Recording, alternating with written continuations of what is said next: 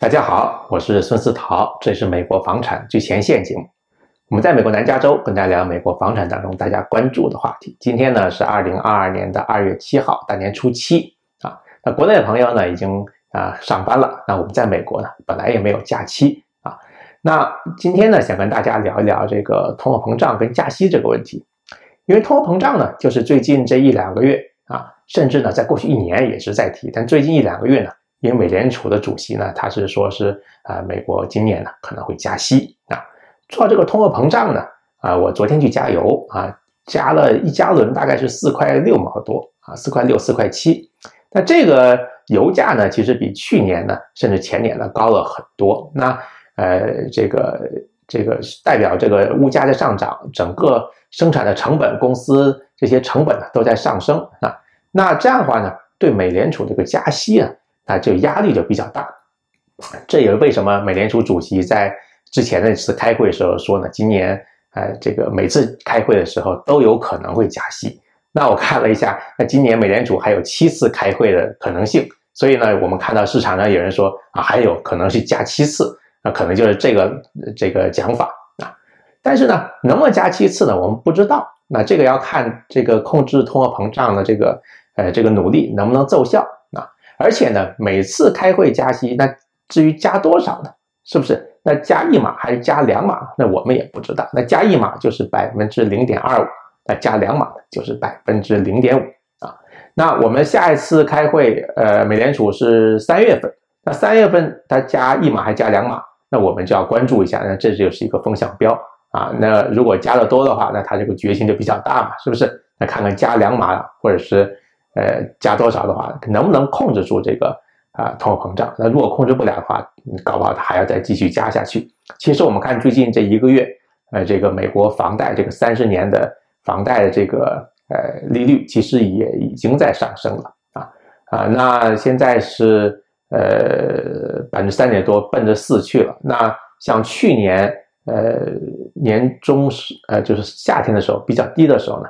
呃，那离现在的这个涨幅呢，这个房贷呢，其实已经是涨了很多了。那在整个疫情期间，最低的话是三十年的话，百分之二点几的人都有贷到嘛，对不对？那现在是百分之三点多啊。那如果再加息的话，那就更高了。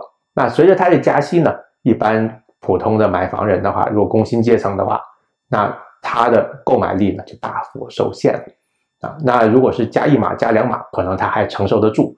如果加的多的话，那可能就会对这个他的购买力，甚至他的购房意愿，或者他这个购房能力能不能买房，都产产生了一个比较大的一个影响。所以我们要关注这个事情。那你说这个加息对房地产是好还是不好呢？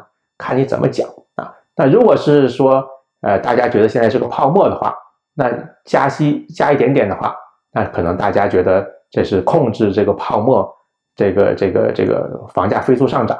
可能还是让房价有个健康的这么一个状态的话，那这个角度来说呢，也不一定是个坏事。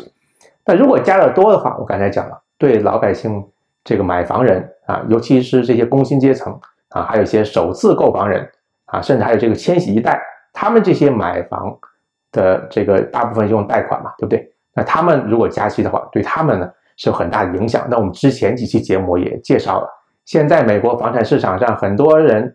买房的就是所谓的这个八九十年代啊出生的这个所谓的千禧一代，那他们呢，大多数人还是要靠这个贷款来买房啊。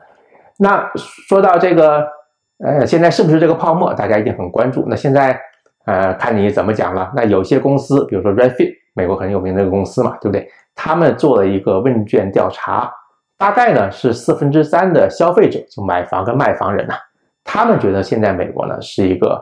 哎，房地产是一个泡沫啊？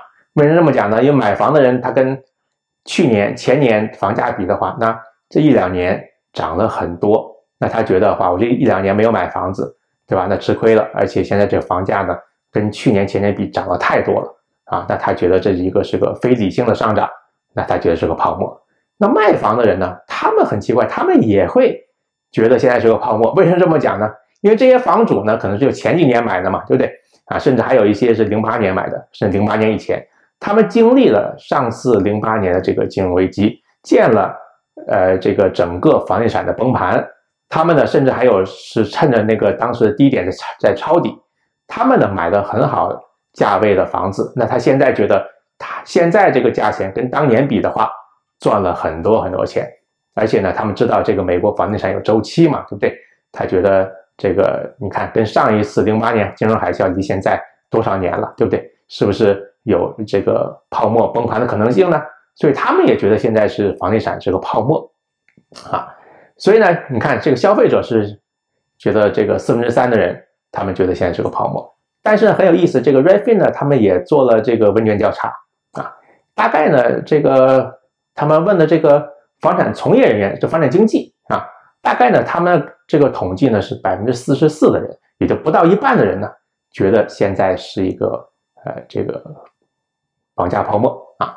你看，在这个这个从业的这些房产经纪跟消费者，你看他们对这个市场的认知呢也不太一样啊。你换句话说，呃，现在市场呢也是有分歧的，而且根据美国房产经纪人协会 NAR 的他们这些他们的一些看法呢，他觉得今年这个房价呢可能没有不会像去年涨了那么多。去年我们知道是两位数的增长嘛，对不对？那今年呢，他们预测是个个位数的增长啊。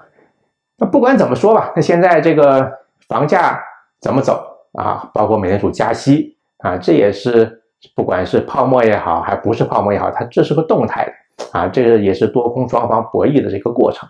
那具体怎么走？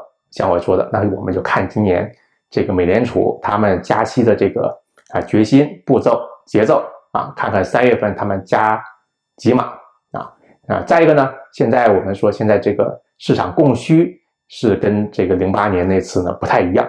我们现在这个供需关系，我们就看嘛，我们带客户看房，对吧？那你在一个城市里面，大概这个类型的房子也没有很多，对不对？所以换句话说，现在这个市场上的房源不多，因为这个卖主呢，他都有一个这个通胀的预期嘛，对不对？前通货膨胀啊，现在房价还在涨啊，他卖的房子这个意愿呢，现在暂时看还不强。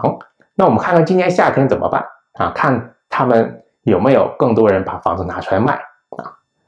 那这个，那这一点呢，其实也跟零八年那次不太一样啊。那还有一点呢，就是说，整个跟零八年那次不太一样的地方呢，就是说，整个这个信贷的这个状况不一样。哎，零八年我们知道啊，有很多这个，呃，这个这个人说那是一个次贷危机啊。那他放贷款的标准跟现在不一样啊。那经历过这个零八年之后呢，这个美国整个的这个。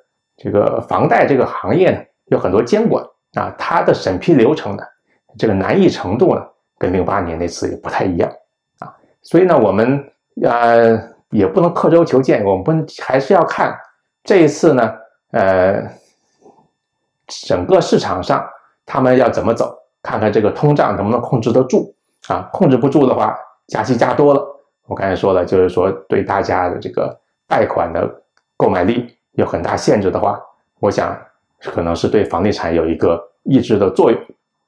那如果很多房主觉得他跟零八年那次比的话，他现在这个房子赚了很多钱，对不对？他可能是想这个套现嘛，对不对？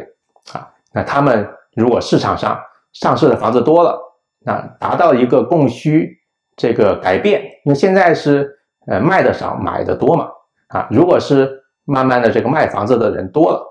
那可能就会对市场有个冲击啊，所以这是我刚才讲的这是个动态的过程，所以我们今年呢也要好好的这个关注一下。那今天呢就是从这个我们这个整个通货膨胀、物价上涨啊，跟大家聊一聊这个整个美国，因为现在是二月份嘛，离三月份美联储下一次开会呢也就不太远了啊。那我们要看一下这个整个今年春天的这个美国房价怎么走啊，然后看看今年夏天的。这个旺季，尤其是这些高价的啊，就是高价位的这些豪宅啊，它是不是好卖？或者是我们看一下周围的这些房子，我们可以看嘛，对不对？有些房子开价合理，那永远都可以卖得掉；如果开价不合理，比如开的比较高啊，有的时候如果市场疯狂的话，它还是卖得掉的；如果是市场有转向的话，那这个高价房的话，其实是不好卖的啊。所以呢，今天就简单跟大家聊到这里。我是孙思桃，这里是美国房产最前线节目，我们下期再见，拜拜。